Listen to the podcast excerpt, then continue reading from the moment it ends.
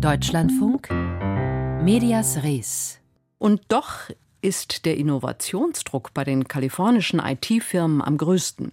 Wer bringt kluge Suchmaschinen am schnellsten auf den Markt und das mit einer möglichst geringen Fehlerquote? Das sieht man fast die ganzen Köpfe der Entwickler rauchen. Und die Firmenbosse reiben sich jetzt schon die Hände und freuen sich darauf, was da alles künftig möglich sein könnte. Nils Danz nimmt uns mit ins Silicon Valley.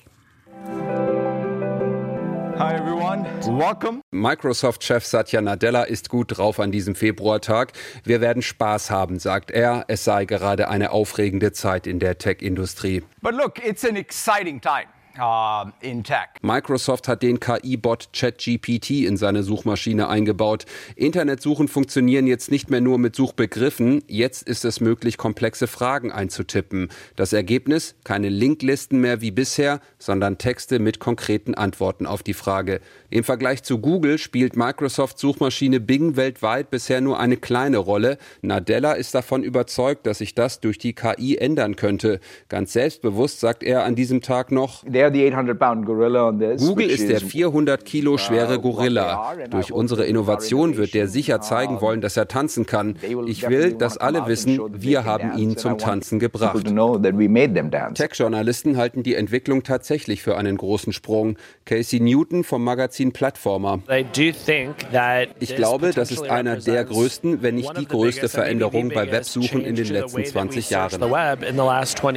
Wir können die neue Bing-Version testen und merken sehr schnell, fehlerfrei ist sie nicht. Bei einer Recherche über die Hollywood-Schauspielerin Kim Novak schreibt Bing, sie starb am 8. Februar 2023 im Alter von 89 Jahren an einem Herzinfarkt. Was nicht stimmt, sie lebt. Microsoft sagt in Redmond, dass der Chatbot nie ganz fehlerfrei sein werde. Man nutze das Feedback aber, um besser zu werden. Bing greift auch auf Artikel zu, die Verlage auf ihrer Seite nur hinter kostenpflichtigen Paywalls veröffentlichen. Stefan Scheuer, Tech-Journalist beim Handelsblatt. Wir wissen zum Beispiel auch noch nicht, wie das dann funktioniert, wenn beispielsweise Informationen aus unseren Artikeln dann in so einem zusammengestellten Text auftauchen. Also wie zum Beispiel auch Entschädigungsmodelle dann funktionieren. Da sind noch ganz, ganz viele Fragen offen. Nur einen Tag nach der Veranstaltung bei Microsoft. Google tanzt nicht, sondern stolpert. In Paris wird BART vorgestellt, ein neues KI-Feature für die Google-Suchmaschine. Das Prinzip ist ähnlich. Antworten auf Suchanfragen sollen in Texten aufbereitet werden. Alles wirkt etwas hektisch hektisch. Erst fehlt ein Handy für die Produktpräsentation und auch Bart macht Fehler. Der große Unterschied, während Microsoft schon anfängt, seine neue Bing-Version auszurollen, gibt es von Googles Bart noch keinen konkreten Veröffentlichungstermin. Der Druck ist offensichtlich aber gerade sehr groß, KI-Anwendungen zumindest anzukündigen. Daran merkt man, dass also die großen Tech-Firmen natürlich jetzt die neuen Märkte, neue Wachstumsfelder suchen und KI ist definitiv eins der ganz großen, sagt Bernhard Gold, Tech-Investor im Silicon Valley.